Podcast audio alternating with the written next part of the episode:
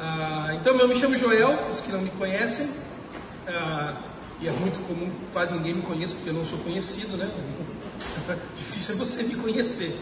Ah, eu trabalho na Palavra da Vida, em Atibaia, sou professor ah, interno, ah, full time, lá no Seminário Bíblico Palavra da Vida. Ah, eu coordeno, cuido da cadeira que na academia lá nós chamamos de propedêuticas teológicas, então toda a área de filosofia, cosmovisão, cultura, apologética, ah, toda essa área das disciplinas mínimas, aquelas que você fez na faculdade, no primeiro ano de faculdade, todo mundo faz, sabe? Só que muitos vão para o bar beber em vez de ficar estudando, né? É aquelas que o cara, eu não vim aqui estudar isso, eu vim fazer medicina, direito, engenharia, não vim estudar filosofia, né? Aí ele, no primeiro ano, ele arruma alguém para assinar para ele, vai embora, aí depois vira um profissional mais ou menos, né? Porque ele sabe a técnica, mas não sabe dialogar com a realidade.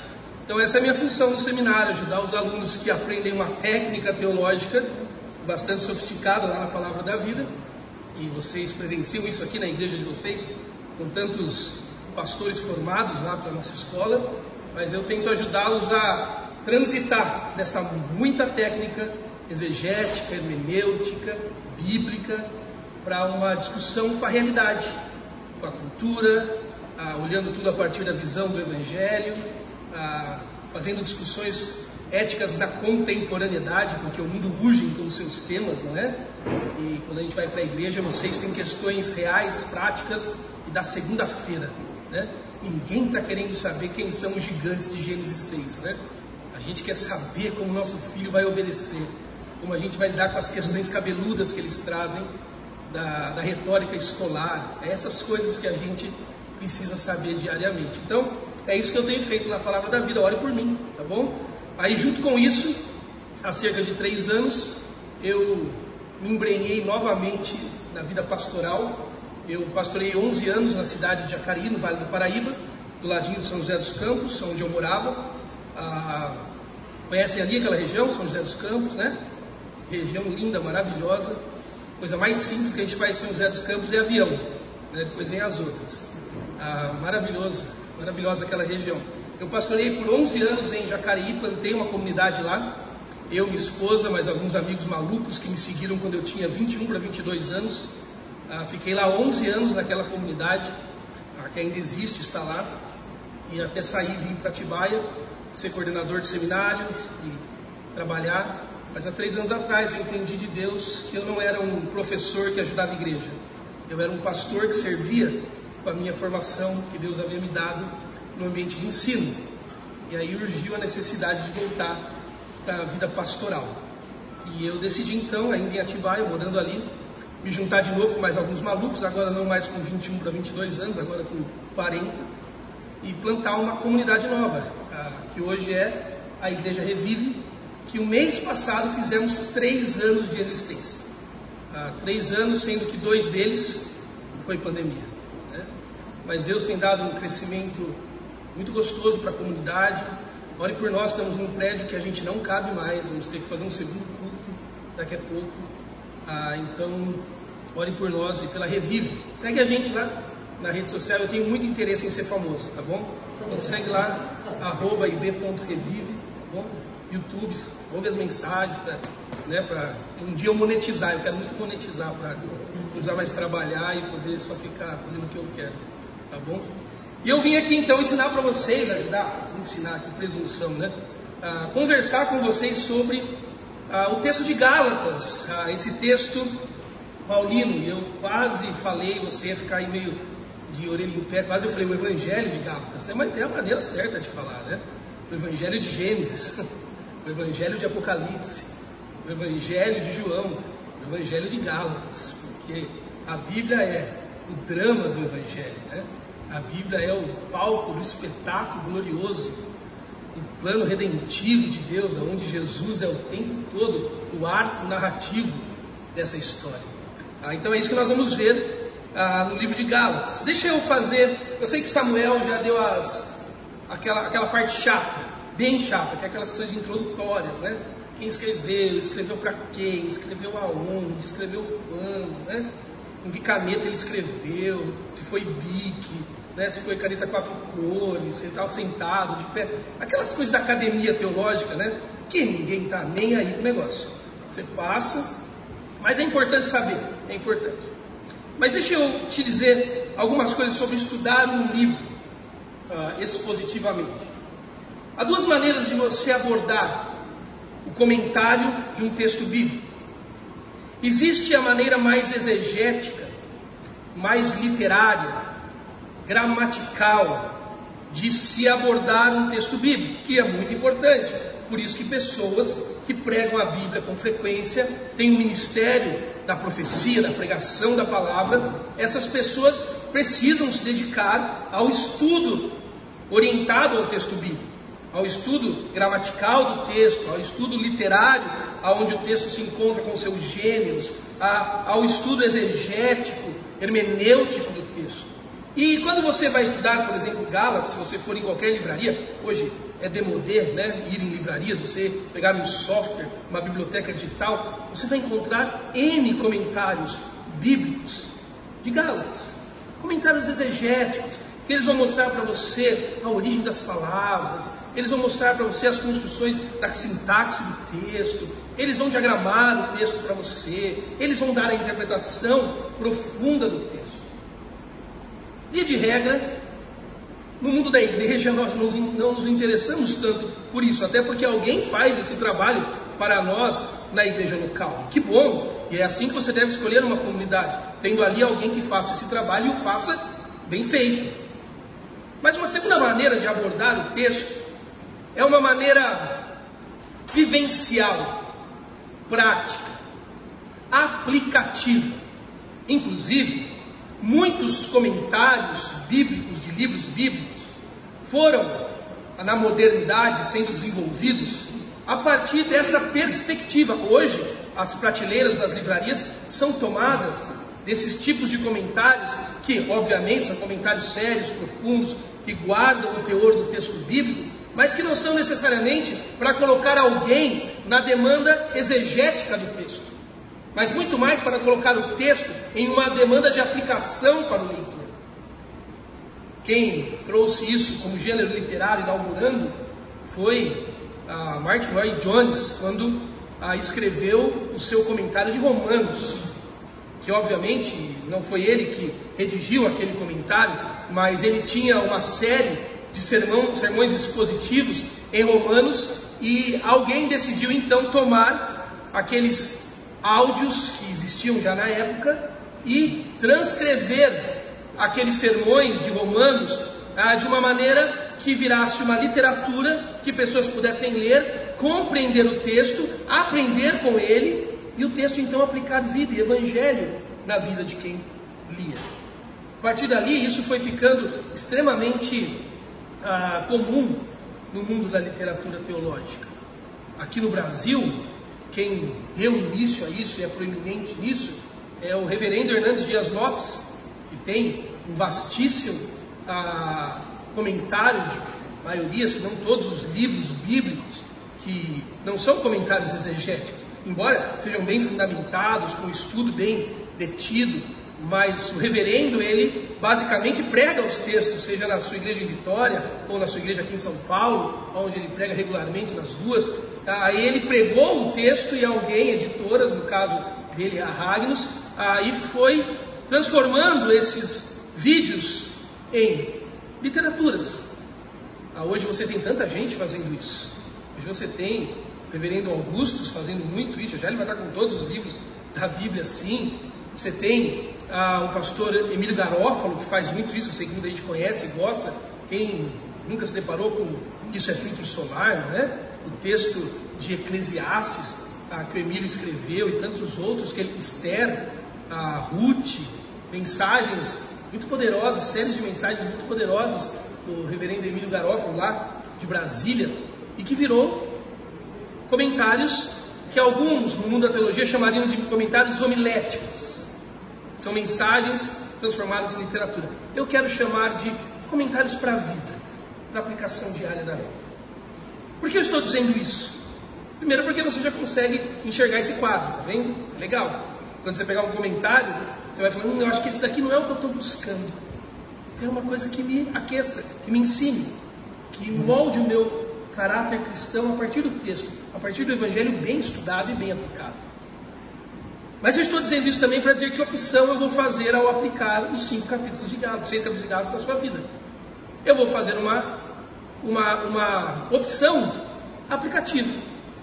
Eu não tenho nenhum interesse nesses dias, primeiro porque acho que não seria útil, segundo porque eu também não sei fazer direito, ah, mas nenhum interesse em ficar aqui ah, mostrando para você as nuances e as minúcias, como fazemos no seminário para os alunos. Né? Se você quiser ir, você ia no seminário, você não vinha aqui na segunda-feira ralando o dia inteiro, depois de ser né, difícil chegar. Eu, domingo é difícil levar o povo para a minha igreja, e dirá na segunda-feira, né? Então, eu já me rendo a essa boa vontade de vocês.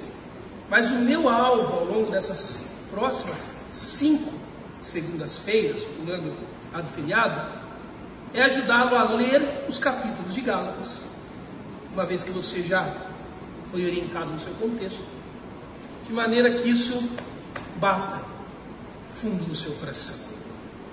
De maneira que, de maneira que a grande pergunta que Paulo está respondendo em Gálatas, ao ser respondida para nós aqui, não pelo Joel, mas pela leitura responsável do texto. Muitas coisas que eu já fiz previamente que você, que nem às vezes nem vou lhe apresentar ao que eu fiz, mas que essas, essa, essa demanda espiritual, essa demanda vivencial, de uma aplicação para a vida, possa realmente ser boa para você ao longo dessas cinco segundas-feiras. Então, dito isso, eu rendo qual é a minha, o meu interesse nessas próximas segundas. E também, a segunda coisa que disse que queria falar sobre a abordagem de um texto bíblico, é que existem duas coisas importantes para que a gente aborde a exposição de um texto. Aquele que está aqui do lado de cá fazendo, no caso eu, hoje, eu funciono como uma espécie de guia nessa caminhada. E eu gosto de usar a figura da seguinte maneira: eu sou guia de duas formas. Primeiro, eu sou um guia de cegos. Primeiro, eu quero ser um guia de cegos. E cegos aqui não no sentido pejorativo, que você está totalmente neutralizado na interpretação do texto, ou que você não tenha nenhuma competência para fazê-lo, e nem que já não tenha feito, porque talvez você conheça bem o texto de Gálatas. Mas guia de cego no sentido de que eu sou o professor. Então eu vou pegar você pela mão e vou tentar te levar ao lugar mais seguro do jeito mais rápido. Porque é isso que um guia de cegos faz. Ele vai pelo caminho mais rápido, levando quem não pode ir sozinho ao lugar mais seguro. Então, partindo do pressuposto que eu estou aqui para ajudar você a considerar melhor o texto de Gálatas, eu funcionarei como um guia de cego, tentando explicar para você questões fundantes do texto que Paulo quer falar quando fala sobre a lei? Quem são os judaizantes no texto? Que pendengue é essa ah, que ele tem ah, em relação aos judaizantes e o cumprimento da lei? O que Paulo está chamando de outro evangelho? Sobre essas viagens que Paulo faz a Jerusalém? O que Paulo quer falar quando fala da salvação de Abraão?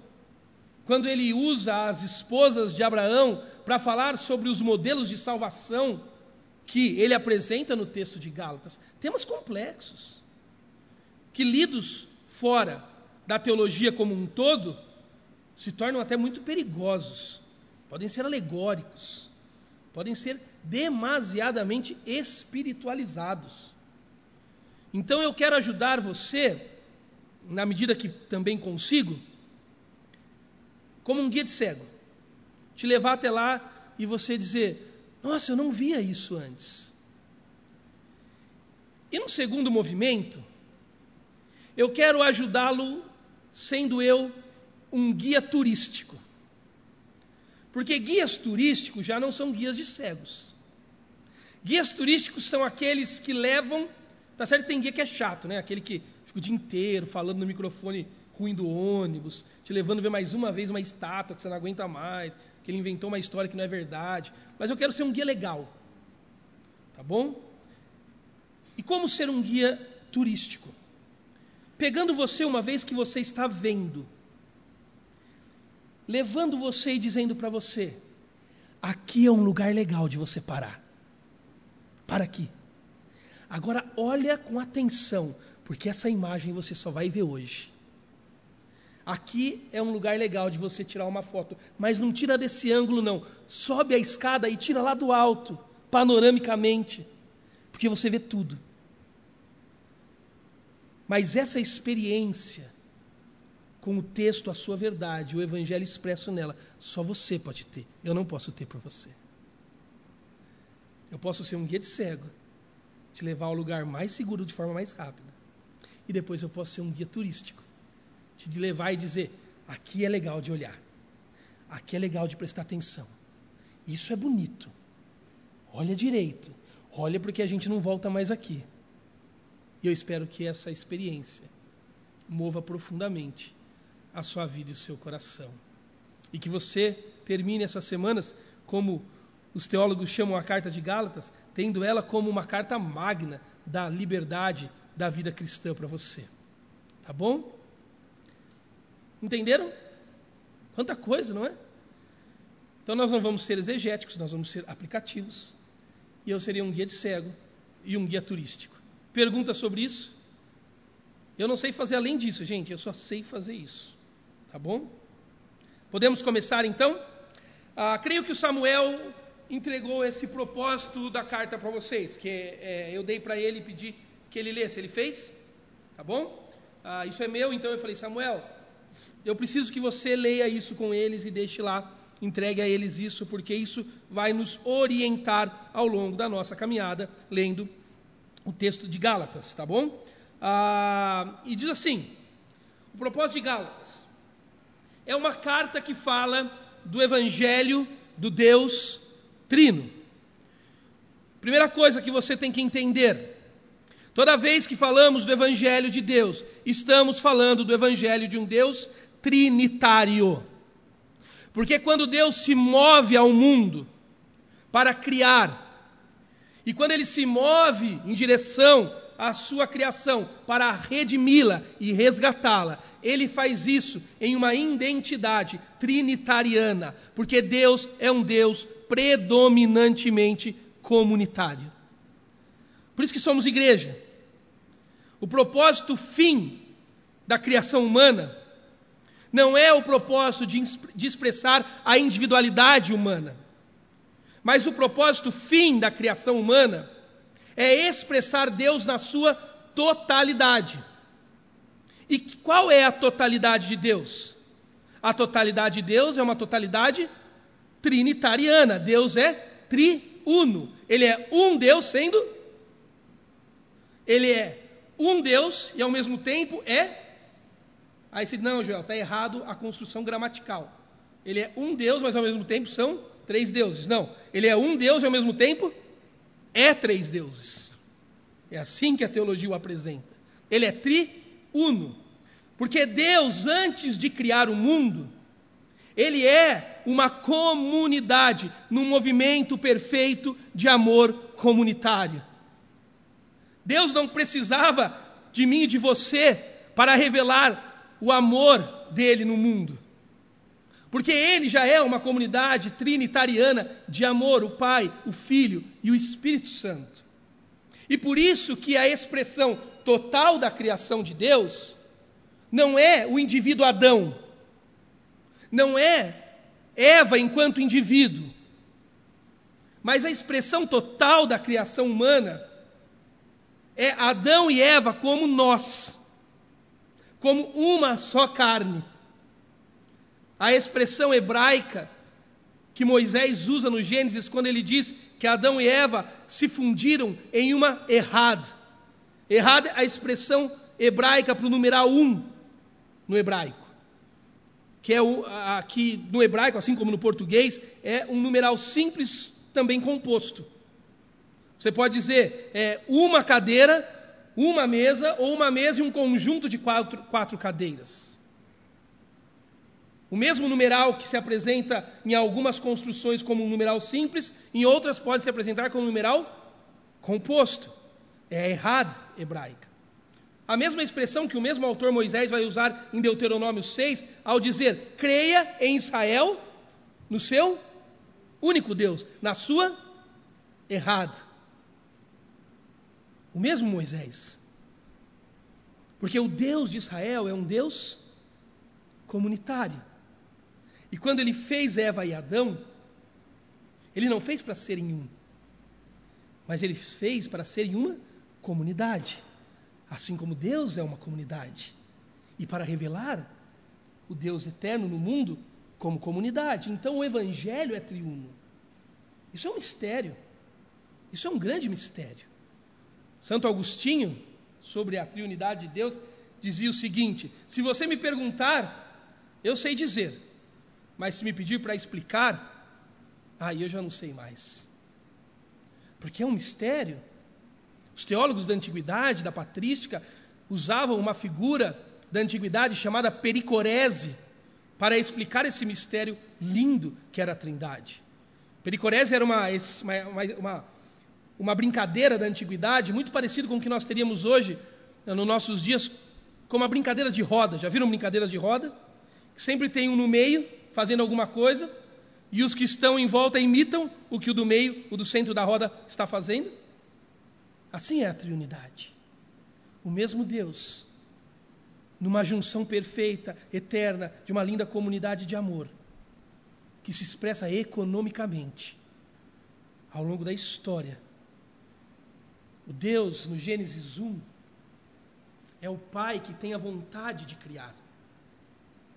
É o Filho que expressa em palavras e disse Deus, revela no tempo e no espaço a vontade criadora do Pai em palavras. E o Espírito é a onda, o vento que paira sobre o abismo num mundo caótico, porém não sem esperança, porque o Espírito paira para colocar a vontade do Pai encarnada no tempo, na voz do Filho. Lindo isso, não é? Por isso que quando João vai revelar o prólogo do seu evangelho, ele fala do quê? Do verbo que fala, que é gramática de Deus na história, para revelar a vontade do Deus Pai no sopro do Deus Espírito Santo. Por isso que quando Deus quer fazer uma metáfora da vida cristã e do seu ecossistema no mundo caído, ele traz de volta a ideia de um lindo jardim, mas agora expresso numa vinha, numa videira verdadeira, aonde o Deus Pai ainda é o agricultor do mundo, com a sua vontade, o grande jardineiro, o Filho, a presença perfeita de Deus, visível e acessível, a imagem visível do Deus invisível, aquele por quem Deus decidiu se comunicar agora, como diz Hebreus. E o Espírito é a seiva dos ramos.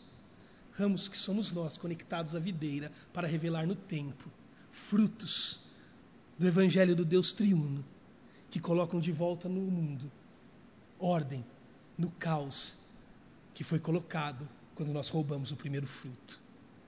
Essa é a linda história do Evangelho. Então, o propósito do Evangelho é revelar um Deus triuno o propósito do Evangelho não é apenas Jesus e a sua ação enquanto humano encarnado. Não é apenas o Espírito em sua ação enquanto manifestado numa eclesia, numa igreja, num corpo, num sacerdócio universal dos santos. Nem apenas do Deus de Israel, mas é do Deus triuno. Esse é o lindo e poderoso Evangelho. E o Evangelho é a vontade, então, do Deus Pai. Acabei de expressar isso na figura do corpo. O Pai é a vontade, o Filho é a voz, o, o, o, Espírito é o vento que encarna no tempo e no espaço a vontade do Pai por meio da voz do Filho. O Evangelho, então, é a vontade do Deus Pai, que justifica o homem nos méritos da obra do Deus Filho e nos liberta para um viver cristão na instrumentalidade do Deus Espírito Santo. Isso resume o Evangelho. Gálatas quer nos falar de um Evangelho triuno, de um Pai que tem vontade de redimir, como um dia teve vontade de criar, que faz isso por meio da expressão do Filho no tempo e no espaço, seja no Gênesis 1, seja em João 1. E que faz isso mobilizando esta vontade por meio da encarnação do Filho, da voz do Filho, do Filho no tempo, através do Espírito Santo, que possibilita tal encarnação. E as palavras que Gálatas vai nos trazer, que precisa, precisam ficar fixadas em nossas mentes, são as palavras justiça e liberdade. Justiça e liberdade. Gálatas fala da justificação do Deus triuno, na vontade do Pai, na pessoa do Filho, nos méritos do Filho, por meio da obra do Deus Espírito Santo. Da justiça de Deus que nós não tínhamos. Então ele colocou sobre nós justiça dele. Por isso fomos justificados. E esta justiça de Deus nos libertou para viver a vida não mais nos nossos recursos, não mais na nossa perdição, não mais nas nossas insuficiências, mas agora nos recursos de Deus revelado no Filho por meio do Espírito, na suficiência de Deus revelada no Filho por meio do Espírito. É disso que Gálatas está falando. Por isso o público-alvo, ele recebe duas coisas quando Paulo está escrevendo. Aquele público da Galácia e nós hoje, mesmo sem saber direito se era a Galácia do Norte, a Galácia do Sul, isso não vem ao caso. Mas o público original, assim como o público de hoje e de todas as eras, recebem essa, esses dois exercícios da teologia de Gálatas. O primeiro, um exercício que nos promove a uma nova condição por meio da justificação. Nós vamos trabalhar com esses termos. Nós estávamos numa condição A, e este ministério chamado justificação, que nada mais é do que alguém que é justo, doar justiça a alguém que é injusto, nos promoveu a uma nova condição. É disso que Gálatas vai falar. E esta justiça, ela nos move agora em uma educação na justiça. Uma expressão paulina. Paulo usa muito a expressão educação na justiça. Basicamente, isso funciona assim, meus queridos. Basicamente, isso funciona assim. Paulo está trabalhando com a ideia de justiça da seguinte maneira: de um lado, existe Deus, que é justo. Do outro lado existe o ser humano, que é o que? Injusto. Agora deixa eu te explicar essa ideia do prefixo. Injustiça não está ligada a mau comportamento, tudo bem? Porque é exatamente nisso que Paulo vai bater na carta. A condição do injusto não é uma ação comportamental. A condição do injusto é uma condição de esvaziamento. Se você um dia for à palavra da vida estudar a cosmovisão cristã comigo, você vai, nós vamos estudar isso no Gênesis. Alguns que não já estudaram comigo cosmovisão, não? Sobre o significado, por exemplo, no Gênesis, do medo de Adão. Lembra quando Adão pecou e Deus veio ao jardim? Gênesis 3,8, primeiro ato de redenção da história. A gente fica devendo para o irmão, o irmão fica devendo para a gente, a gente odeia ele. O primeiro casal da humanidade traiu Deus. E Deus veio. Diferente, né? O irmão vota em um, vota no outro, a gente odeia ele. O primeiro casal da humanidade traiu o Criador. Sabe o que o Criador fez? Veio. Dez reais bota a gente para não falar um com o outro. Antirredentivo. Quando Deus veio, ele falou para Adão: Adão, cadê você, filhão? O que, que Adão respondeu? Deus, estou atrás de uma árvore. Eu tive medo e de medo me escondi do Senhor. Agora, perceba, é assim que se faz apologética, você faz perguntas. Que raio de sentimento é esse que surge no ego, que até ontem não estava lá? Medo. Não tinha medo no Éden. Simples, a resposta é simples. Porque o medo não é real. O medo não existe. O medo é uma deturpação da realidade. O medo é uma surrealidade. O medo é uma consciência que o pecado imprime na vida do homem, criado por Deus, de que agora, por conta do seu comportamento, o amor que Deus tinha por ele, Deus não é mais capaz de expressar. Por isso ele tem medo, porque esse mundo ele não conhece. Isso acarreta vários comportamentos estranhos. Por exemplo, Adão cria outro conceito, ele cria um conceito de Éden chamado atrás. Porque ele foi para onde? Para trás de uma árvore.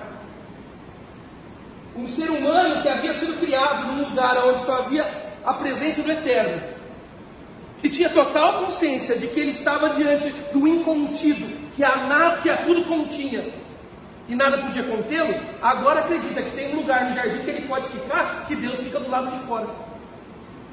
Olha o que, que o medo fez com Adão. Porque Adão recebeu um esvaziamento da realidade. Quando a gente entende isso na apologética, a gente entende como a gente prega o evangelho mal.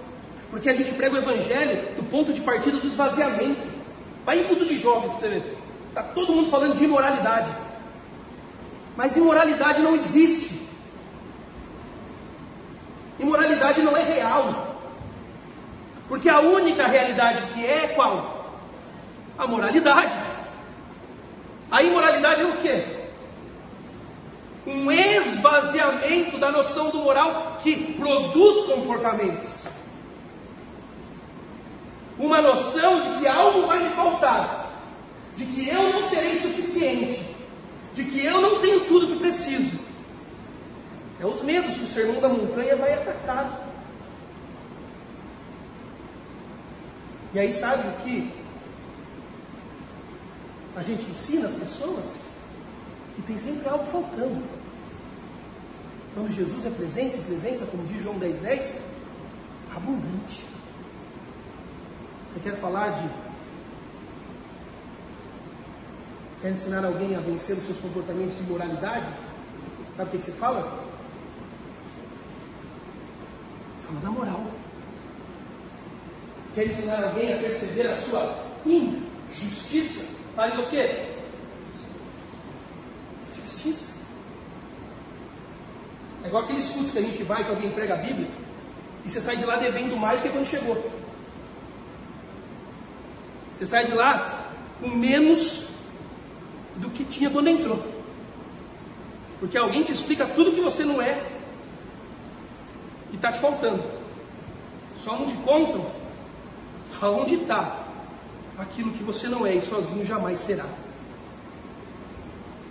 Isso é evangelho. Paulo vai tratar desse assunto. Paulo vai tratar da justificação, que nada mais é do que tomar uma condição divina, triuna, de profunda justiça e empregar o injusto, que jamais alcançará a justiça. Por isso, injustiça não é comportamento. Olha que raciocínio simples de fazer, que a religião nos impede de dar lucro. Se justi injustiça fosse comportamento, seria simples resolver. Qual seria o procedimento? Resolve o comportamento. Os fariseus queriam isso, Jesus não deixou. Pegaram uma mulher adulta, levaram até ele, e de Jesus, acabamos de pegar em ato de adultério. A lei manda apedrejar. Posso? Jesus ficou sem palavras. Porque a lógica desses caras é genial, profundamente bem construída. A lógica deles é assim: existe um erro. O canal do erro é o corpo, o comportamento. Como fazemos para matar o erro? De forma rápida e simples e limpa. Se o canal do corpo, se o canal do comportamento é o corpo, o que a gente faz? Oi? Mata o corpo. É o modernismo, gente. A gente fica discutindo política a partir de atores políticos, a gente discutir a partir do Evangelho. Isso é o modernismo da escola de Frankfurt, de Adorno, de Durkheim. Vamos todos rumo a um Éden perfeito. O homem vai melhorar. E o dia que a gente construir um Estado que nos governe bem, chegamos lá. E o problema não é mais o homem, agora é o sistema. O Estado está errado, não é o homem. E se o mundo perfeito que a gente está buscando tem gente que não gosta dele? Aí se lê Maquiavel, que Maquiavel ajuda você a resolver isso. Você quer aumentar o imperativo categórico da felicidade? O que você faz? Mata os infelizes. Quem que vai sobrar? Só a gente feliz, olha que legal. Pega a Dutra e leva. Jesus, o que eu faço com a mulher? Jesus falou: mata. Matar. A lógica é perfeita. Mas antes de matar, pensa se vocês também não estão no mesmo lugar. Eu gosto de pensar a cena bem movimentada. Jesus fala isso e sai. E os caras já estão com a pedra na mão e quando eles vão jogar, eles hum, Acho que eu não dou conta, hein? Você ouviu o que ele falou? Não joga não, porque eu vi o que você fez ontem. E aí Jesus vai desenhar no chão, sabe o que ele faz no chão, né? Desenha o jogo da velha. Ele é xizinho bolinha, porque ele é bem humorado, ele perde para ele mesmo. Porque Jesus tem um ensino teológico profundo aqui. Sabe qual é? Jesus não fala com quem está babando e não toca tambor para louco dançar. Ele se afasta, deixa a consciência deles acusá-los. Mas aí eles pegam e derrubam as pedras e vão embora. Porque a contraprova de Jesus, a contralógica não dá certo. E quando eles vão embora, quem que sobra ali? Jesus e a mulher. E o padrão de excelência que Jesus tinha colocado naquele lugar, qual era o único que tinha capaz, capacidade de exercê-lo? Jesus. Então qual é a métrica necessária agora? Ele ajuntar todas as pedras e arremessá-las naquela mulher até que ela sangue, a morte. Mas ele declarava sobre o Evangelho que diante da injustiça, o justo Deus prefere morrer a ter que matar. Estão comigo? Se você não entende isso sobre o Evangelho, você não vai entender o que esses judaizantes miseráveis estão fazendo no meio da galáxia. Injustiça não está ligada a comportamento, porque o Evangelho já declarou que a nossa justiça é um comportamento estabelecido de uma condição incurável. Por isso que quando a gente se depara com um homossexual, a gente quer fazê-lo se tornar hétero. Quando a gente se depara com alguém que tem quedas, que a, a, a marca da queda do seu corpo está refletindo dos desejos da sexualidade, como em mim reflete em outras áreas, a primeira coisa que a gente quer fazer é, é fazê-lo, na moral da igreja, mudar o sentimento. Mas a Bíblia não disse para nós, vá a todas as direções do mundo e heterossexualize todas as criaturas. É isso que a Bíblia fala? A Bíblia fala o quê? Faça discípulos. Ensine-os a amar a Jesus. E talvez ainda os amores deles sejam confusos. Mas a justiça de Deus neles é recurso mais do que suficiente para aprendermos a lidar com os nossos amores desorientados. Você tem que entender essa lógica evangélica. Porque justiça de Deus é recurso que injusto jamais terá, enquanto Deus não nos doar. Só que tem uma questão. Quando eu entendo isso, sabe o que eu entendo? Que é muito tesouro em vaso de barro. Eu era um injusto. Deus trino colocou no curso da história o seu evangelho, na vontade do Pai, por meio dos méritos do Filho, da manifestação do Espírito.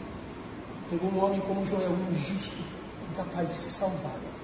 E colocou no Joel justiça que só ele tinha para me dar. E levou sobre ele a minha justiça para que ela não mais me condenasse. Sabe o que, que sobrou agora? Sobrou o Joel, um vaso de barro, fissurado, carregando todas as riquezas espirituais localizadas nas regiões celestiais. Teologia de Paulo. Sabe o que, que o Espírito vai fazer na minha vida daqui até lá? Todo dia ele vai me educar na justiça. Todo dia ele vai me educar na justiça. Você está em casa, meu amigo, com seu filho, e ele está dando defeito, Fábio. Calma. Ele não precisa de mais 20 cultos. Ele não precisa necessariamente vir no sábado à noite. Sabe o que ele precisa? Ser educado na justiça.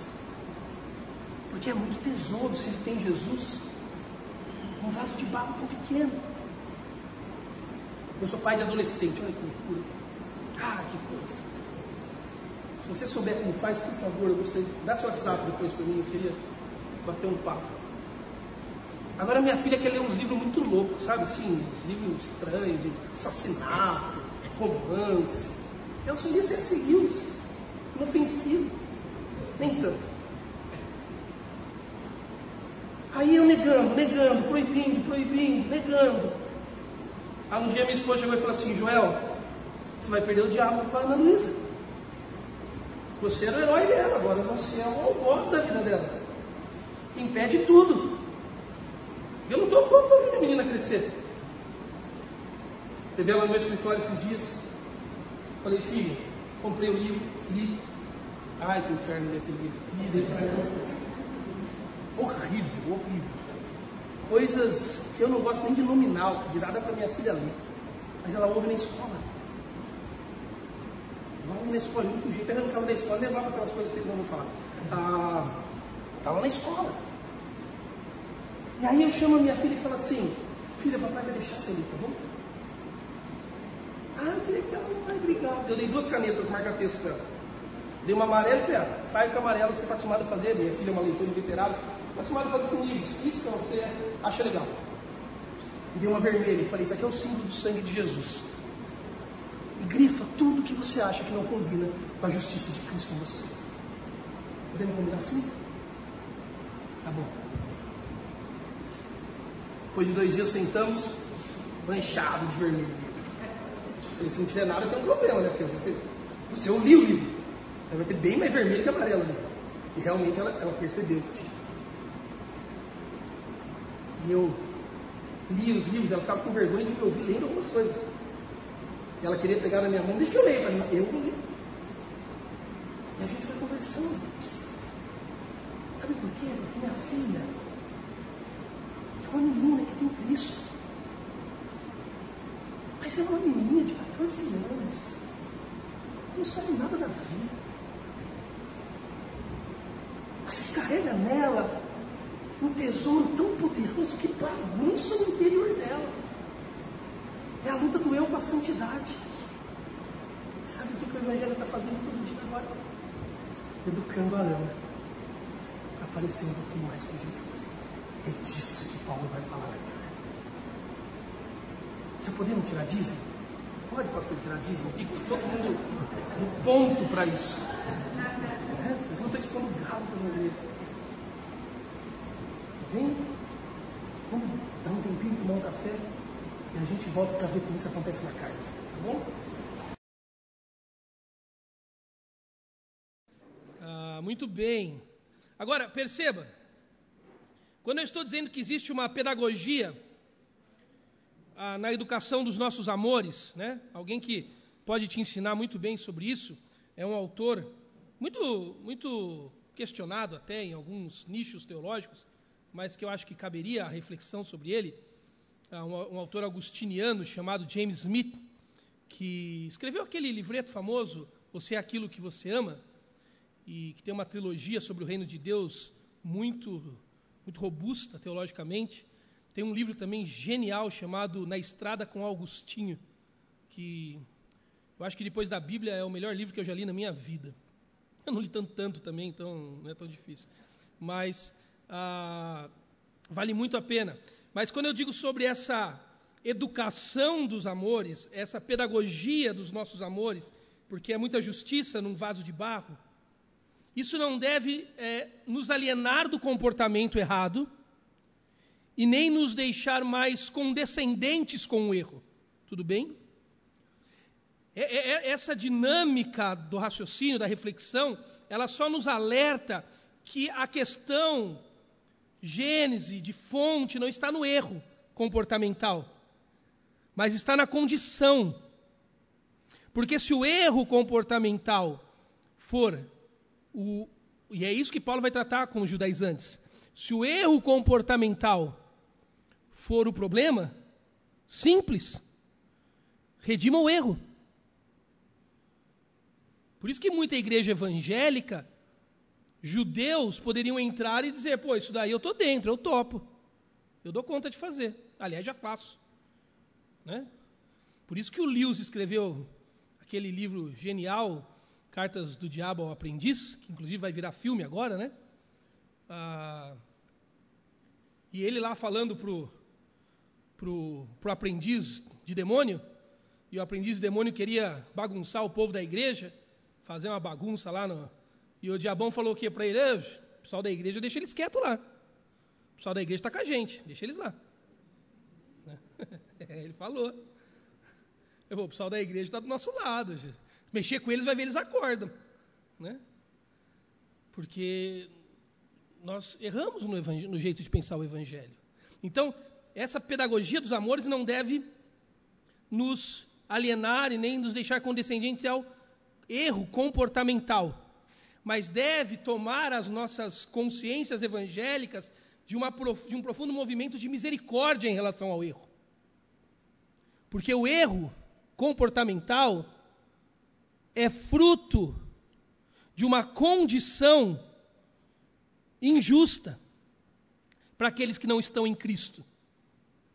E a recorrência do comportamento naqueles que estão em Cristo pode ser Perceba, pode ser. De uma educação dessa justiça ainda em processo em muitas áreas das nossas vidas. Eu estou aqui falando para vocês, cheio de autoridade, está vendo? Adoro essa autoridade. Mas eu brigo com a minha esposa o dia inteiro, se deixar.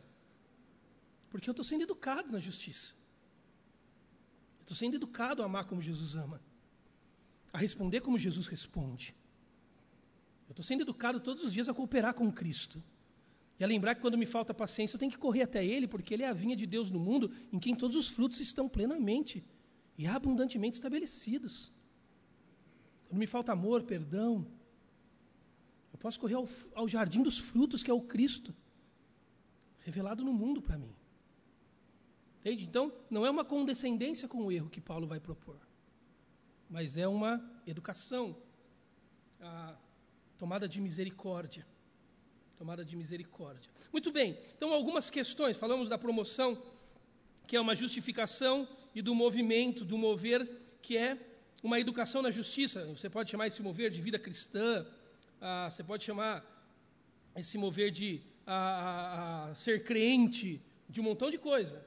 Mas ele nada mais é do que ah, Jesus, por meio do Espírito, na iluminação, no discernimento de no convencimento de todos os ministérios que são próprios do Espírito e nos fazer concordar com Jesus. Essa é a lógica também do, do apóstolo João, na sua primeira carta, ah, no capítulo 1, versículo 9, quando ele fala: se nós confessarmos os nossos pecados, ele é fiel e justo para nos perdoar de toda injustiça.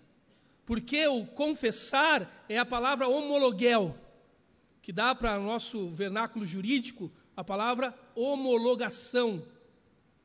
O que João está propondo é que a nossa injustiça não concorda com a justiça de Deus. Então Deus nos coloca no seu caminho de justiça. Como Paulo diz em Efésios capítulo 2, nós estávamos à beira de um caminho. Nós estávamos num paraptoma, à beira de um caminho, largados, mas ele nos colocou olhando para o Cristo, sem que nós nada fizéssemos por merecer e nem tampouco quiséssemos. Ele moveu em nós tanto querer quanto realizar. Filipenses.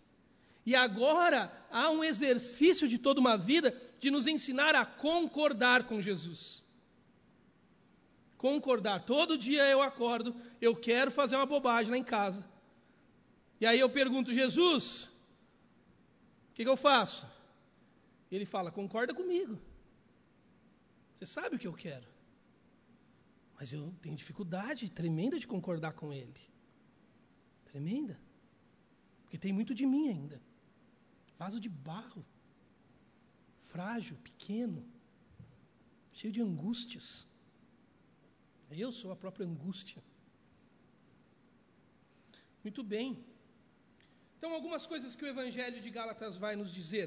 Que o Evangelho aqui exposto é o conteúdo, então, que promove e move a vida cristã.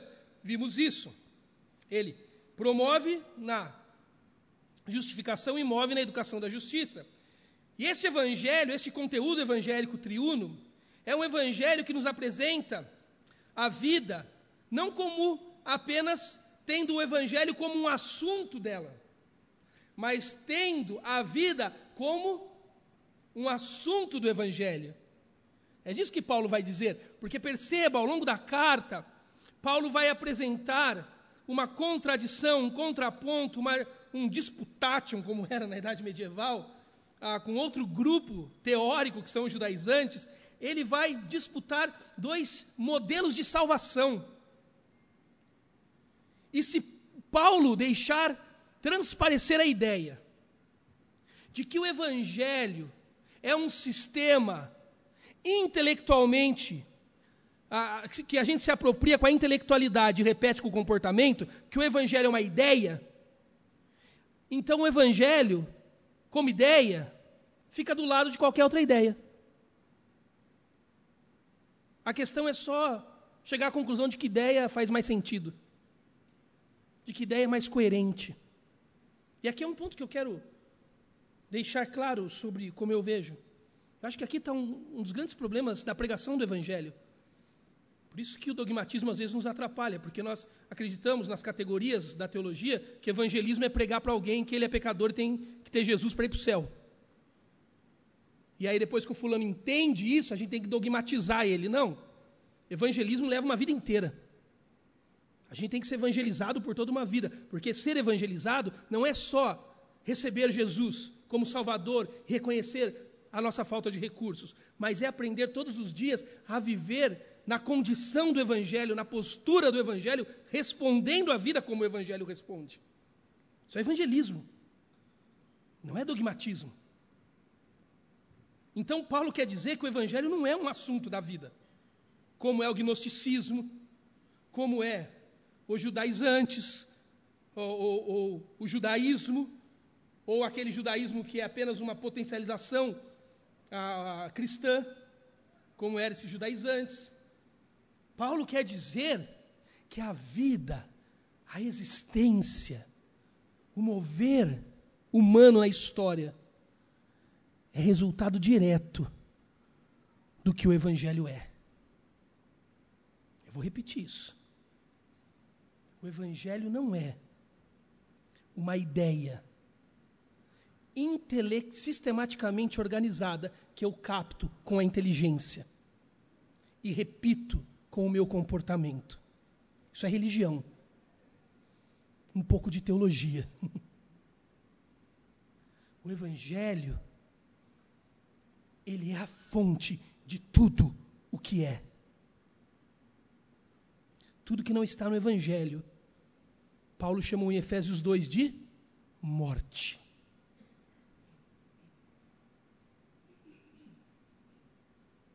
O seu trabalho não é um assunto da sua vida.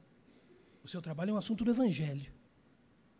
O seu casamento não é um assunto da existência humana, é um assunto do Evangelho. Porque se o Evangelho não for a base do seu existir, você existe na morte. Estão comigo? Se o Evangelho for uma ideia sistematicamente organizada, captado pela inteligência e repetido pelo comportamento, ele pode estar do lado do humanismo, do consumismo, do feminismo, do hedonismo. A pergunta é: só qual no momento histórico cultural faz mais sentido. E para muita gente no mundo, esse negócio que a gente crer não faz sentido nenhum. Mas tudo bem, não é para fazer sentido. Porque ele não é assunto. Ele é a existência de todas as coisas. É isso que os judaizantes não vão entender em Gálatas. Guarde essa frase com você, por favor. Leve, faça o que você quiser com ela. Mas se um dia eu tiver tempo para escrever um livro, ela vai estar lá. Que diz assim, olha, aquele dia que eu não tiver mais que trabalhar para ganhar dinheiro, sabe? O evangelho não é um assunto da vida, mas a vida é um assunto do evangelho. E aí, a gente tem que definir aquela realidade. É, Paulo está diante de uma discussão de, sobre realidade aqui sobre uma espécie de relativismo comportamental barra ontológico. A gente relativiza a verdade, a gente relativiza também, a gente relativiza a realidade, a gente relativiza o comportamento. Se o evangelho é mais uma das ideias, logo, vamos descobrir quais comportamentos combinam ou não. Por isso que nós não seguimos um livro, gente. Por isso que nós não, não adoramos a Bíblia. Os hindus adoram as veritas e seguem elas. Os muçulmanos no islamismo adoram o Corão. Nós não seguimos um livro, nós seguimos uma pessoa. Os livros disseram: sigam os preceitos. Jesus disse: siga-me. E o livro revela. O livro dá um framing para Jesus, remoldura a verdade de quem ele é. Para você nunca chamar Jesus de Genésio. Por isso o livro está.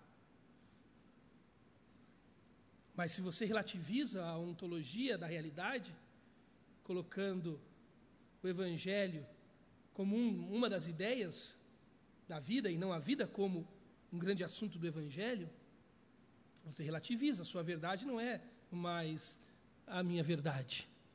É isso, se liga aqui, a semana que vem a gente vai tocar muito nisso daí. É isso que os judaizantes vão falar quando chegam na Galácia. Eles vão falar: ó, a gente é um grupo missionário que está vindo de Jerusalém, lá do, da parte dos apóstolos, e a gente ouviu dizer que vocês ouviram sobre uma mensagem. Foi um tal de Paulo que passou aqui? Foi, foi Paulo. Ah, sabia, ele está bagunçando tudo. Ó, Paulo até é gente boa. É meio estranho, porque ele estava perseguindo até um de vocês. Mas ele, ele é gente boa. E ele tem uma mensagem até legal. Ele é um cara sofisticadíssimo, né? um catedrático. Mas Paulo nunca foi a Jerusalém. Paulo nunca falou com Pedro, Tiago, João. Paulo nunca esteve lá. Paulo não ouviu dos apóstolos. Paulo não andou com Jesus. Então Paulo entendeu algo bom, mas Paulo não entendeu tudo. Então a gente veio aqui para dizer que é o que Paulo disse, mais alguma coisa. Porque se o evangelho é uma ideia da vida, cabe mais alguma coisa. Por isso tem tanta igreja. Por isso que a gente não fala de teologia, a gente fala do quê? De teologias. Por isso que eu entro na sala de aula todo dia no seminário, e tem uns alunos insuportáveis que lê o livro não sei da onde. Aqueles alunos que surgem das entranhas, sabe? Com as ideias tortas. E ele não quer aprender, ele quer fazer parte da discussão. Porque para ele não cabe descansar na verdade da existência que é o Evangelho. Para ele, cabe fazer parte do cenário da discussão. Por isso que o youtuber de teologia é tão perigoso, porque já viu, ele tem opinião para tudo. Eu nunca vi, gente, ninguém pode ter opinião para tudo. Ninguém. Se você não fala não sei para alguém, você está em perigo. Eu falo, eu dou três respostas por domingo na igreja, falo oito, não sei. Eu não sei. Quem vai ganhar, pastor? Não sei. Pastor, quem quer melhor? Lula Bolsonaro? Não sei. Pastor, o que eu faço com meu filho? Mato, põe no forno, continuo vivendo? Não sei. A tomar por base o seu filho, eu realmente não sei, minha irmã. E tenho medo de responder. Não sei. Porque a vida não é uma ideia. É uma, é uma ontologia de realidade. Eu vou muito por aí nesses. Não vou muito mais porque eu estou com preguiça. Confesso que eu estou bem preguiçoso. Esses congressos de jovens, sabe? Não, na verdade, faz um tempo que eu não vou, que eu, eu sempre tenho uma desculpa boa. Eles me ligaram para ir em Rondônia. Eu falei, ah, não vou? Ah, não vou mesmo. eu acho que eu ia jogar bola naquele sábado, não lembro exatamente o que, que era. Tomando por base o meu físico, você imagina que eu não fui também, né? Ah, mas quando eu vou, sim, momento de fraqueza, eu sempre tem alguém que pergunta: Ô professor, esse negócio de você ter estudado filosofia não faz você desconfiar das coisas e se afastar de Deus? Falo, não, porque faria. Não, porque falam que filosofia é contra a fé, não. Porque eu não entendo Deus totalmente. Nunca entendi, nunca vou entender. É o que eu ensino lá no seminário sobre a apologética do abismo. E quando eu não entendo, sabe o que eu faço? Eu me jogo. Porque o meu Deus não é um objeto de estudo para mim. O meu Deus é um pai de afeição. E quando eu não entendo o que eu faço, eu amo. Eu descanso. Porque Ele é a realidade. Eu não sei responder ao longo do meu ministério pastoral de 19 anos. Eu não sei o que responder, ao longo, não soube o que responder ao longo da vida para uma mãe e para um pai que enterraram um bebê recém-nascido, que nasceu morto. Enquanto eu carregava o caixãozinho no cemitério, levando para a sepultura, porque a mãe estava no hospital e o pai não tinha forças para carregar. E me perguntou: Pastor, quando passa? Eu disse: Eu não sei. Nem sei se passa. Para o marido que foi com data marcada para cesárea, com a bolsa da mulher que toda arrumada, da criança, toda bonita, e saiu de lá para o velório da criança e da mulher. Eu não sei responder. Eu não sei responder para o cara que corre 15 quilômetros de maratona, que nunca fumou, que nunca colocou álcool na boca e aparece com câncer de fígado diagnosticado. Tinha que ser eu. Eu faço tudo ao contrário. Eu não sei responder. Porque a ontologia da realidade nem sempre é decifrável. E quando eu acho que ela sempre é uma ideia, corre um grande risco de eu relativizar a ontologia e pregar que o Evangelho é a, uma ideia que eu capto com a inteligência e repito com o comportamento. O Evangelho tem razão, o Evangelho tem respostas comportamentais, mas a base dele nunca foi isso.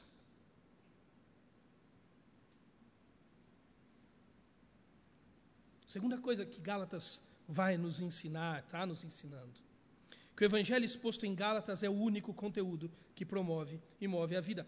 Lembra, vocês já leram um pouco do texto semana passada? Então olha comigo no versículo 6 de Gálatas, depois de Paulo se apresentar e quebrar a loção apostólica moderna que existe, né? Que Paulo era apóstolo por quê? Porque ele viu o Cristo ressurreto. E ele recebeu a mensagem do próprio Cristo e porque ele tinha funções fundantes na, na realização e desenvolvimento da igreja primitiva. Então, qualquer apóstolo que estiver por aí, disser para você que ele é apóstolo, que ele tem cobertura espiritual, você pergunta para ele se ele viu Jesus ressurreto, se ele recebeu a mensagem do próprio Jesus em corpo, glorificado e se ele tem participação da fundação e desenvolvimento da igreja no primeiro século. Se ele falar tudo isso que ele tem, você leva ele para o médico, porque ele tem, né, problema esse fulano. Então, a noção apostólica precisa dessas características. Dessas características. Reverendo Nicodemos, no seu livro sobre Gálatas, ele fala sobre essa noção apostólica muito bem. Tem um outro livro também que ele fala de apóstolos, né? Acho que é, chama até Apóstolos o livro, que ele fala sobre, faz uma, uma, uma, uma, um tratado muito legal sobre a lógica do catolicismo no, evangélico brasileiro, no evangelismo brasileiro, no evangelicalismo brasileiro, ah, e como nós ficamos no protestantismo brasileiro com um corpo ah, protestante, mas com uma alma católica. Né? E ele descreve isso, e quando ele vai descrevendo, você vê na realidade como isso acontece. Né? Então, Paulo, até o versículo ah, 3, 4 ali, 5, ele destrói essa lógica, essa noção Aí no versículo 6 ele fala: Admiro que vocês estejam abandonando tão rapidamente aquele que os chamou pela graça de Cristo para seguirem outro evangelho. Por que, que tem outro evangelho? Porque o evangelho se tornou uma ideia para eles. A questão é qual faz mais sentido. E uma dica aqui, que é quase uma prova dos nove, na prática do discipulado, é que é incrível, mas sabe qual evangelho que sempre faz mais sentido? aquele que, por mais tempo e com mais intensidade, coloca o homem no controle. Por isso que o judaísmo vai fazer sentido para os Gálatas. Aquele que você não tem que se jogar no abismo. Você pode ficar, mesmo que seja na beiradinha, equilibrando e dizendo: fui eu que equilibrei. Paulo fala: o outro evangelho que na realidade não é o Evangelho. O que ocorre é que algumas pessoas que estão perturbando, estão, os estão perturbando, querendo perverter o Evangelho de Cristo. Mais ainda, que nós ou um anjo dos céus pregue um Evangelho diferente daquele que pregamos a vocês, que seja amaldiçoado, como já dissemos, e agora repito, se alguém anuncia a vocês um evangelho diferente daquele que já receberam, que seja amaldiçoado. Acaso busco eu agora a aprovação dos homens ou de Deus? Ou estou tentando agradar a homens? Se eu ainda estivesse procurando agradar a homens, não seria servo de Cristo. Essa, essa é a lógica que Paulo quer nesse, nessa perícope aqui uh, discutir. Que quando o evangelho se torna uma ideia, captada pela inteligência, repetida pelo comportamento, ele se iguala a muitas outras ideias. Cabe a você escolher. Paulo está dizendo: onde vocês tiraram essa conclusão? O Evangelho é aquele que sustenta a existência, que é a própria realidade, que declarou no tempo e no espaço que fora do tempo vocês foram declarados injustos por Deus. E que de fora do tempo ele se fez tempo se fez carne e trouxe ao mundo a sua justiça, e o encontro dessa justiça de Deus com a injustiça humana produziu salvação em vocês. O Evangelho da Verdade é a justificação por meio da fé nesta realidade. Que outro Evangelho é esse? E aqui cabe, então, uma questão introdutória, que o Samuel já deu, certamente, mas eu vou repetir se for o caso. Nós terminamos 9 e 10, começamos 7h40, tá bom? Temos mais 17 minutos. Ah, o que estava acontecendo então aqui nesse contexto? Havia no meio da galáxia, seja ela do norte ou do sul, um grupo de homens, pregadores, oriundos do judaísmo, que possivelmente vinham de Jerusalém, não da parte dos apóstolos, mas da escola apostólica, dos doze que ouviram o Evangelho pregado pelos apóstolos, o Evangelho da graça, da justificação pela fé, do senhorio do nosso Senhor Jesus Cristo, da, do nascimento virginal, da vida sem pecado, da expiação, da morte substitutiva, tudo que Paulo vai falar nos primeiros versículos para nós, até o versículo 5, que o Samuel já disse para mim que, que lidou com vocês. E esses apóstolos ou esses judeus que vieram da escola apostólica, possivelmente de Jerusalém, chegaram a Jerusalém, como eu brinquei há pouco atrás, e dizendo: Olha, o que Paulo está pregando por aí, entre aqueles que não são judeus, é bom. Jesus, ele é bom. A morte dele, a fé nele e a confiança nele é boa. Mas Jesus não é o fim da religião judaica. Jesus não é o cumprimento final e definitivo do judaísmo. Mas Jesus é a potencialização do judaísmo. Por isso, esse grupo missionário, vindo da escola apostólica, estava dizendo para os cristãos da Galácia, convertidos a Jesus, que além de crer em Jesus, eles também deveriam se tornar, se converterem ao judaísmo. Eles estavam possivelmente condenando Paulo, porque Paulo falava na cabeça deles mal de Moisés, falava mal da lei. Paulo vai explicar o que ele está dizendo. Falava contra a filiação do pai Abraão, e não é isso que Paulo está dizendo, muito pelo contrário. O que Paulo estava dizendo é que Jesus é o sumo sacerdote final de que toda a fé judaica e sua religiosidade eram tipos, tipificações do que haveria de vir. Que Jesus é a semente prometida a Eva no jardim, a semente que pisaria a cabeça da serpente. Mas que este bebê menino, Jesus Cristo, precisava de um povo para nascer e uma estrutura de religião cultual, cultica, para ser apontado. Então Deus escolheu um homem, Abraão, em Gênesis 12, fez dele uma grande nação, alicerçou com ele alianças, fez com ele uma aliança a, abraâmica, fez com ele uma aliança para que eles tivessem muita gente no povo fez com eles uma aliança mosaica para que esse povo tivesse lei, fez com eles uma aliança palestínica para que esse povo tivesse uma terra, e agora esse grupo de gente, tem muita gente, tem lei, tem terra, eles são um povo. Agora o bebê prometido para Eva e Adão pode nascer no povo. O bebê tem CEP para chegar.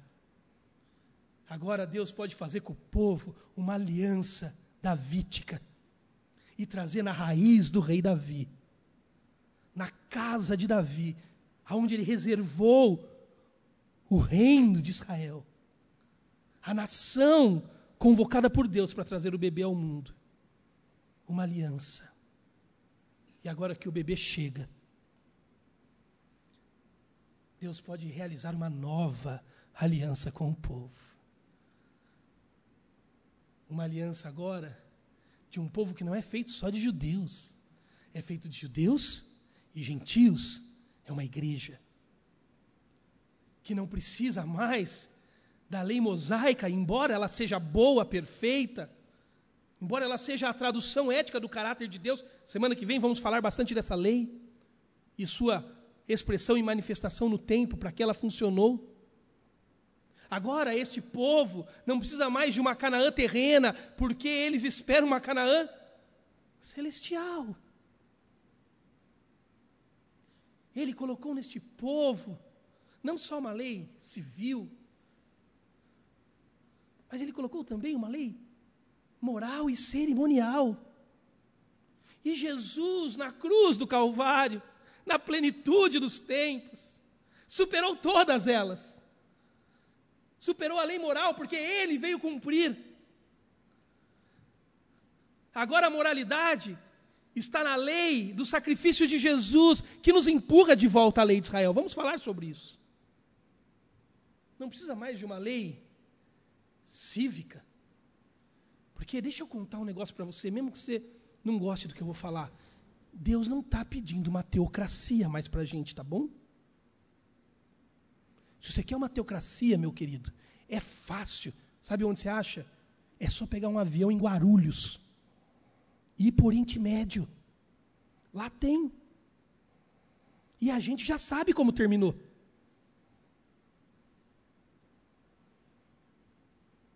Ele não precisa mais de uma lei cultica. Porque agora João chegou no status de Deus, na revelação da Nova Jerusalém. O João, que é nativo de Jerusalém, e o João chegou na praça de Jerusalém, e lembra qual foi a observação de João? Porque João conhecia Jerusalém. João soltava pipa no pátio do templo, trocava a figurinha da copa do Oriente Antigo, ali, perto da feira. E ele chegou em Jerusalém, e qual foi a observação na nova Jerusalém, no escato de Deus? Qual foi a observação do apóstolo? Cadê o templo? O templo que tinha o Santo dos Santos, aonde servia o sumo sacerdote, aonde o animal era levado anualmente, aonde o sangue era aspergido e aonde a culpa do hebreu era apaziguada diante da ira de Deus, e anualmente eles repetiam a lei cultica. E qual é a resposta que João recebe? Ei, João, agora, Deus e o Cordeiro são o templo. Há uma conversão da teologia da habitação no Novo Testamento, na Nova Jerusalém. O Deus do Antigo Testamento habitava numa tenda de encontro com a sua Shekinah, aonde a culpa do hebreu era apaziguada diante da ira do Deus eterno, pelo sacrifício do cordeiro que morto no altar da propiciação continuava sempre morto. Por isso, anualmente, tinha que voltar. Agora, no Calvário, o cordeiro que foi morto, ele não está mais morto, ele viveu. Por isso, não precisamos matar de novo ninguém na cruz, porque ele não ficou morto, ele venceu o ciclo da morte, que era contra nós. Ele olhou para a cara da morte e disse: Ei, morte, cadê a sua arrogância? Cadê o seu aguilhão? Você não, não pode me deixar nesse sepulcro. Ele venceu. Veio a vida e habitou em nós. O Cristo que veio ao mundo cheio de graça e de verdade, agora por meio do Espírito habita dentro de nós. Nós ainda podemos pecar, porque ao nosso redor há toda a tentação do corpo caído mas na nova e definitiva Jerusalém, aonde o templo não está, porque o Cordeiro é o próprio templo, nós não vamos mais ter Jesus habitando em nós. Sabe por quê? Porque lá nós habitaremos dentro do Cristo. E os limites da nossa existência eterna serão Jesus. Hoje eu tenho Cristo em mim, mas eu olho ali e vejo alguém me ofendendo. O limite da minha existência me leva a pecar. Na nova e santa Jerusalém, eu vou olhar para o lado e sabe o que eu vou ver? Para a direita, eu vou ver Jesus. Para a esquerda, eu vou ver Jesus acima, abaixo, dentro de mim, fora de mim, porque Jesus será o lugar da minha presença. Ele é o templo, é a expressão cultica da minha vida agora.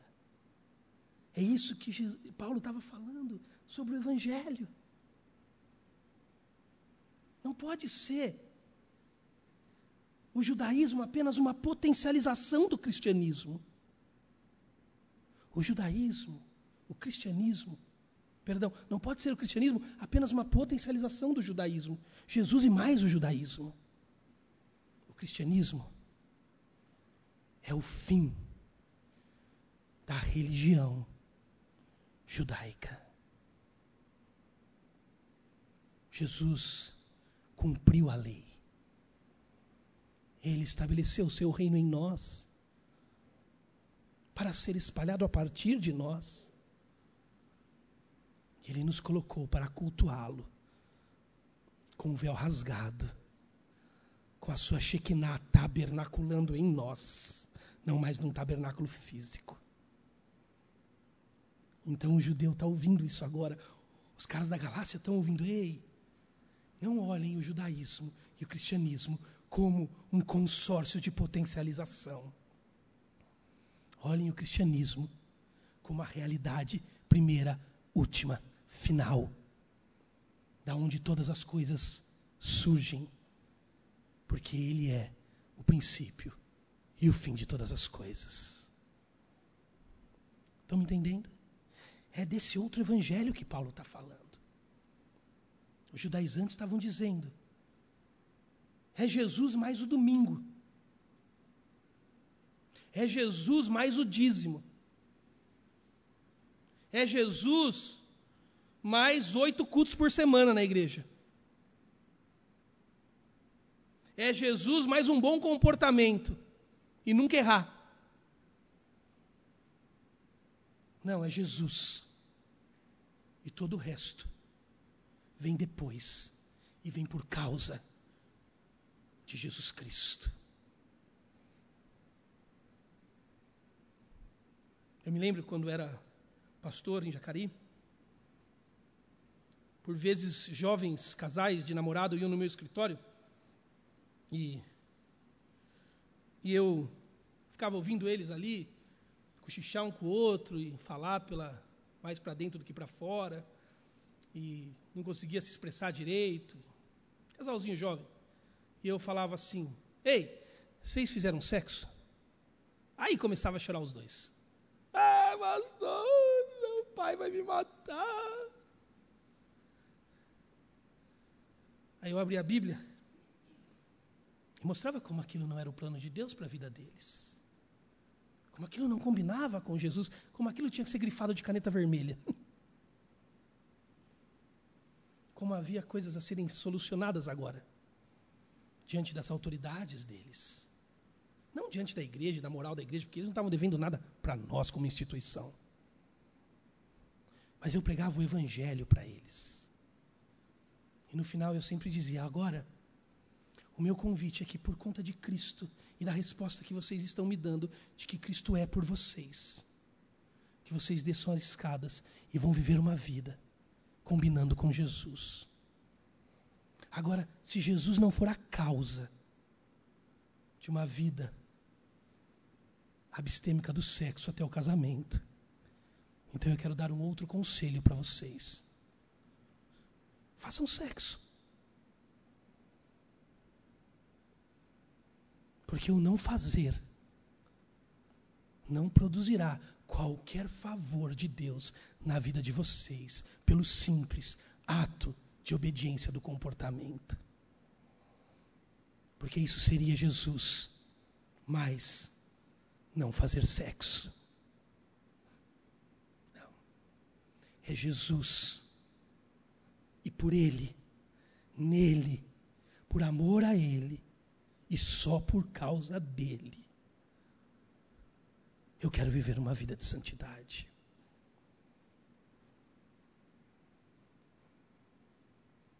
Tudo que não é isso, meus amigos, é o outro evangelho. É anátema, maldição. Pode te segurar na igreja. Pode te fazer acordar domingo para ver pode apresentar você socialmente aí fora, pode te dar posição política, mas não é o verdadeiro cristianismo, é o outro evangelho. Aí você diz assim, para terminarmos. Mas, pastor, continua que eu estou gostando. É dessa, dessa igreja que eu queria ser, viu? Lá na tua igreja tem lugar para mim?